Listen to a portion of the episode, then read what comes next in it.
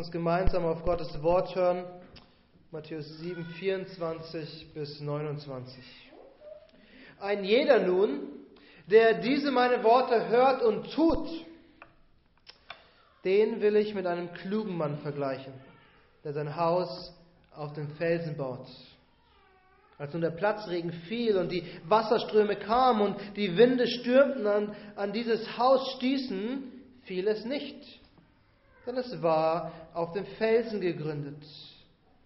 Und jeder, dieser meine, jeder, der diese meine Worte hört und sie nicht tut, der wird einem törichten Mann gleich sein, der sein Haus auf den Sand baute. Als nun der Platzregen fiel und die Wasserströme kamen und die Winde stürmten und an dieses Haus stießen, da stürzte es ein. Und sein Einsturz war gewaltig. Und es geschah, als Jesus diese Worte beendet hatte, erstaunte die Volksmenge über seine Lehre. Denn er lehrte sie wie einer, der Vollmacht hat und nicht wie einer, der Schrift gelernt. Lasst uns beten. Himmlischer Vater, welch ein Privileg, die letzten Worte dieser großartigen Predigt deines Sohnes zu hören. Den besten Prediger, der jemals auf dieser Erde gewandelt hat. Und Herr, wir bitten, dass diese Wahrheit, die er verkündet hat, wirklich tief in unser Herz eindringt. Schenke uns, dass wir wie der kluge Baumeister werden und nicht wie der Törichte. Und so bitten wir, dass du uns heute dein Wort zeigst. In Jesu Namen. Amen. Wir kommen in der Predigt heute zu dem Teil, auf den sich alle Leute immer freuen, nämlich zum Ende der Predigt. Wir sind leider enttäuscht, dass es noch 30 Minuten sind ungefähr, bis das Ende wirklich da ist. Wir studieren die letzten Worte, die Jesus in dieser Bergpredigt ähm, gepredigt hat. Und ihr erinnert euch vielleicht in Kapitel 5 am Anfang, ist Jesus auf den Berg gestiegen und hat sich hingesetzt und hat zu der riesen Volksmenge gepredigt die gekommen ist. Und jetzt zum Ende der Predigt macht Jesus das, was jeder gute Prediger macht. Er bringt eine große Anwendung, um die mitzunehmen. Wenn du dich also die ganze Zeit gefragt hast, warum hören wir jeden Sonntag diese Bergpredigt? Hier ist der Grund. Das ist die Anwendung, die wir mitnehmen sollten. Jesus sagt uns, was wir tun sollten und warum wir es tun sollten. Und es geht hier eindeutig um eine richtige Art und um eine falsche Art. Und wir sehen hier, wie wir auf Jesu Worte reagieren sollen. Wie wir auf sie hören sollen. Seht ihr, Vers 24, ein jeder nun, der diese meine Worte hört und sie tut. Und dann in Vers 26, und jeder, der diese meine Worte hört und sie nicht tut. Wir sollen die Worte Gottes hören und danach leben. Wir sollen sie hören und tun, sagt Jesus. Und das ist eine, eine wichtige Wahrheit, die ich glaube, etwas verloren gegangen ist heutzutage. Ich habe den Eindruck, dass unter Christen der Slogan ist, christlich leben. Unser Ziel ist, christlich zu leben, aber niemand sagt uns, was bedeutet es, christlich zu leben? Was ist es, was das christliche Leben ausmacht? Und Jesus sagt uns, was es ist. Es bedeutet, auf Gottes Wort hören und es tun, es anwenden. Wir müssen Gottes Wort hören und wir müssen es leben. Wir sollen nicht so leben, wie wir denken, dass es gut wäre, sondern so, wie Gott es von uns will. Die Frage, die wir heute beantworten wollen, lautet, wie baust du dein Leben? Wie baust du dein Leben? Wir werden zwei Punkte betrachten. Erstens werden wir zwei Arbeiter betrachten, weil das sind die zwei Männer, die uns Jesus vorstellt, zwei Arbeiter. Und dann werden wir einen Meister betrachten. Zwei Arbeiter, einen Meister. Deshalb lasst uns beginnen mit den zwei Arbeitern. Ich glaube, Jesus war der beste Prediger, der jemals auf dieser Erde war, weil er die Begabung hatte, Bilder zu malen. Wir, ihr müsst durch die Evangelien lesen und aufpassen, wie oft ihr sagt, siehe dort oder es war. Und dann malt er uns ein Bild von einer Person oder von mehreren Personen. Und hier malt er uns wieder ein eindrückliches Bild, das den Inhalt perfekt auf den Punkt bringt. Zwei Männer wollen Häuser bauen. Das ist nichts Besonderes, weil jeder will irgendwo leben und entweder man mietet oder man baut. Und diese zwei Männer haben sich entschlossen, ein Haus zu bauen. Und, aber der Unterschied, wie sie bzw. worauf sie das Haus bauen, das ist das Entscheidende. Und da ist der eine Mann, der sein Haus auf den Felsen baut. Und Jesus sagt, dieser Mann ist klug, schlau, intelligent, clever, was auch immer ihr dafür einsetzen wollt. Er sagt, diesen Mann möchte ich mit einem klugen Mann vergleichen. Er wusste, ich muss ein Haus bauen. Weil die Frage ist, wo baue ich das Haus hin? Man hat sich überlegt, was der beste Ort war. Vielleicht ein schönes Strandhaus am Meer mit Ausblick und am besten noch so, dass wenn die Sonne morgens aufgeht, man übers Meer den Sonnenaufgang sieht und durch den Sand spazieren gehen kann am Abend und den warmen Sand in seinen Zehenspitzen spürt. Das wäre doch der perfekte Ort für ein Haus. Aber dieser Mann, dieser erste Mann, den Jesus uns vorstellte, wusste auch, wenn ich mein Haus direkt den Strand auf den Sand baue, dann ist es nicht sehr stabil.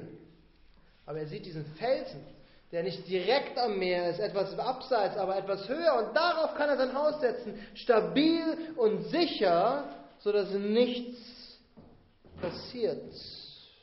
Und er kann immer noch über den Meer schauen, er kann immer noch durch den Strand spazieren gehen. Aber dann ist da dieser andere Mann. Und Jesus sagt, dieser Mann ist töricht. Oder wir würden sagen, er ist dumm. Jesus sagt, dieser zweite Mann war dumm. Er muss auch ein Haus bauen und die Idee am Strand zu leben ist natürlich genial, aber er dachte sich, je näher am Wasser, umso besser. Also wo ist die Grenze, dass ich weder Flut noch Ebbe mitbekomme und da setze ich mein Haus hin. Direkt ans Meer. Außerdem ist im Sand bauen viel einfacher. Man kann den Sand schneller wegschaufeln, man kann ihn schneller flach machen und man rüttelt ihn einfach ein bisschen fest und dann wird es schon reichen. Und beide bauen ihr Haus, sagt Jesus. Und natürlich nach dem Haus ist Einweihungsfeier und die Freunde und Gäste kommen vorbei. Aber irgendwann, Wochen später oder Monate später oder vielleicht Jahre später, gibt es ein Riesenunwetter und es fängt an zu regnen. Ich weiß noch, als wir unser Haus gekauft haben, haben wir gerade den ähm, Kaufvertrag unterschrieben und, und zwei Tage später werden wir angerufen, dass Wasser im Keller ist. Und es war dieser Sommer, wo es wochenlang durchgeregnet hat. Und Jesus sagt hier, es kommt dieser Regen. Und der Regen kommt von unten und das Wasser kommt von oben und auf einmal fängt es an zu stürmen und der Wind weht gegen das Haus. Und beide Männer sitzen in ihrem Haus und warten, dass es aufhört. Doch der zweite Mann, den Jesus dumm genannt hat, der stellt auf einmal fest, uh, der Sand wird unter meinen Füßen weggespült. Und, und, und das Haus fängt an zu wackeln und es ist auch nicht mehr so stabil, wenn der Wind will und auf einmal bricht das komplette Haus zusammen. Und seht, was Jesus hier sagt. Er sagt, und sein Einsturz war gewaltig. Es ist nicht nur ein kleiner Schaden vom Sturm am Haus gewesen. Das gesamte Haus ist eingestürzt. Bei dem ersten Mann, dem klugen Mann, ist nicht viel passiert. Ja, vielleicht mussten hier und da Blätter oder Äste weggeräumt werden vom Sturm. Aber dem Haus ist nichts passiert. Es stand immer noch da. Es stand sicher und fest auf dem Felsen. Und Jesus erzählt uns diese Geschichte von diesem klugen Mann und diesem dummen Mann. Und er zeigt uns damit etwas Wichtiges. Er sagt uns, es gibt zwei Optionen. Es gibt zwei Optionen, die du wählen kannst. Die eine Möglichkeit, dein Haus zu bauen und die andere Möglichkeit. Und Jesus sagt, wir sind wie der kluge Mann, der schlaue Mann, wenn wir seine Worte hören und sie tun, also sie anwenden. Doch wir sind wie der dumme Mann, wenn wir Jesu Worte hören und sie nicht tun. Und seht ihr den Unterschied bei diesen zwei Leuten, die Jesus erwähnt, ist eigentlich nur das Wort nicht. Ob wir es tun oder nicht tun, das ist die Frage. Es geht also nicht nur darum, das Wort Gottes zu hören oder zu lesen oder zu verstehen, wir müssen auch danach leben. Es geht als Christ nicht nur darum, viel Wissen anzusammeln, es geht darum, am Ende das ganze Wissen auch anwenden zu können und, und danach leben zu können. Wenn wir nicht das tun, was uns das Wort Gottes sagt, dann wird unser Leben auch irgendwann zusammenbrechen. Wenn wir dann denken, wir wissen es besser. Und wenn wir zwar wissen, was das Wort Gottes sagt, aber trotzdem die Ideen dieser Welt umsetzen und denken, die sind einfacher und angenehmer und das, was unsere Freunde tun, macht viel mehr Spaß, dann ist unser Haus, unser Leben wie das Haus auf Sand. Und die nächste Krise, die im Leben kommt, wird alles einstürzen lassen. Und vielleicht kommt in diesem Leben keine Krise, aber vielleicht am Ende der Zeiten, wenn es unser Haus, zeigt sich, dass unser Haus nur auf Sand gebaut ist, weil wir eigentlich nicht Christus nachgefolgt sind, sondern dieser Welt. Seht ihr, was Jesus hier sagt? Ist, am Ende reicht es nicht, im Gottesdienst zu sitzen und zuzuhören. Du musst dir die Frage stellen, wie setze ich das jetzt in meinem Alltag um? Was bedeutet es praktisch, wenn ich morgen wieder auf die Arbeit gehe? Wie sieht es in meiner Schule aus? Wie kann ich das in der Kita umsetzen? Das sind die Fragen und das sind die Fragen, die wir vielleicht als Familien zu Hause besprechen sollten, wenn wir nach Hause kommen. Wie kann ich das praktisch machen? Und wir haben hier also im Prinzip die erste Anwendung für uns. Und die Anwendung lautet, höre auf das Wort Gottes, lese es, studiere es, nimm es in dich auf und dann lebe danach. Tu es. Tu das, was Gott in seinem Wort sagt. Wir haben die zwei Arbeiter betrachtet, die unterschiedliche Häuser bauen, die im Prinzip ein Bild sind dafür, wie wir unser Leben bauen können. Und dann gibt uns Jesus, oder dann sehen wir einen zweiten Punkt, und das ist der eine Meister den wir betrachten. Zwei Arbeiter, ein Meister. Die Bergpredigt endet mit Vers 27. Das waren die so letzte Worte, die er zum Volk gepredigt hat. Und dann lesen wir, wie fasziniert die Volksmenge war. Sie standen um Jesus rum, hunderte von Menschen und haben ihn predigen gehört. Sie konnten ihren Ohren nicht glauben, was sie gerade gehört haben. Was für eine Predigt, was für einen Prediger. Matthäus schreibt uns, die Volksmenge war erstaunt, denn er lehrte sie wie einer, der Vollmacht hat und nicht wie die Schriftgelehrten. Und hier wird der Unterschied sofort deutlich. Die Schriftgelehrten kannten ihre Bibel auswendig. Sie, sie hießen nicht umsonst Schriftgelehrte. Die Schrift war ihr, ihr, ihr, ihr Brot und Butter. Damit haben sie ihr Geld verdient, dass sie das Wort Gottes auswendig kannten. Doch ihre Lehren, ihre Predigten, ihre Unterrichte waren nicht wie Jesu Predigten. Die, die Menge war nicht außer sich, sie war nicht begeistert. Und wenn wir durchs Neue Testament gehen, sehen wir auch warum. Ihre Predigten waren zwar ein wenig vom Wort Gottes abgeleitet, aber im Prinzip haben sie nicht das Wort Gottes gepredigt. Alles, was sie gepredigt haben, waren Regeln. Ihr Leben bestand darin, gehorsam zu sein, aber nicht gehorsam gegenüber dem Wort Gottes, sondern gehorsam gegenüber einem Katalog von Regeln, die sie teilweise aus dem Wort Gottes und teilweise selbst noch dazugefügt haben. Und es ging darum, perfekt nach außen zu wirken. Jesus sagt an einer Stelle zu den Schriftgelehrten, wehe euch, ihr Schriftgelehrten und Pharisäer, ihr Heuchler, dass ihr die Minze und den Anis und den Kümmel verzehntet und das Wichtigere im Gesetz vernachlässigt, nämlich das Recht und das Erbarmen und den Glauben. Dieses sollte man tun und jenes nicht lassen. Die Pharisäer haben einseitig gepredigt. Wir wissen im Alten Testament, von dem ersten Einkommen, was du hattest, solltest du 10% an den Tempel geben. Aber nirgendwo stand, dass man die Gewürze durch 100 teilen soll und dann 10% davon an den Tempel geben soll. Jesus sagt, ihr, ihr, ihr, predigt eine Sache so extrem, dass ihr das Wichtige und das Relevante vergesst, nämlich Barmherzigkeit, Erbarmen, Glauben, Recht. Und das sollte man tun. Und das andere sollte da mitkommen. Die Pharisäer haben darauf geachtet, dass alles exakt und präzise eingehalten wird und sie haben das Wesentliche eigentlich vergessen. Sie haben gesagt, tue dies nicht und tue das. Und wenn du so lebst, dann folg das. Und es war irgendwie eine komische Beziehung, weil das Volk hat die Schriftgelehrten und die Pharisäer gebraucht. Nicht jeder hatte die Bibel in der Hand. Nicht jeder konnte zu Hause nachlesen. Und, und sie mussten quasi in die Synagogen gehen, um den Schriftgelehrten zuzuhören, aber das, was die Schriftgelehrten gepredigt haben, war weder Freude bringend noch befreiend und irgendwie mochte das Volk die Schriftgelehrten nicht. Und dann gab es noch das ganz große Problem, dass die Schriftgelehrten geheuchelt haben. Jesus sagt, ihr, ihr Pharisäer und Schriftgelehrten, ihr Heuchler. Sie haben A gesagt und B getan. Sie haben das eine gesagt, was man tun soll, und haben selbst gar nicht danach gelebt. Sie haben in der Öffentlichkeit sich als super Christen oder, oder Juden präsentiert und in ihren eigenen vier Wänden haben sie ein ganz anderes Leben gelebt. Und wir haben es in der Bergpredigt öfter gesehen, wie Jesus sie vor diesen Heuchlern gewarnt hat.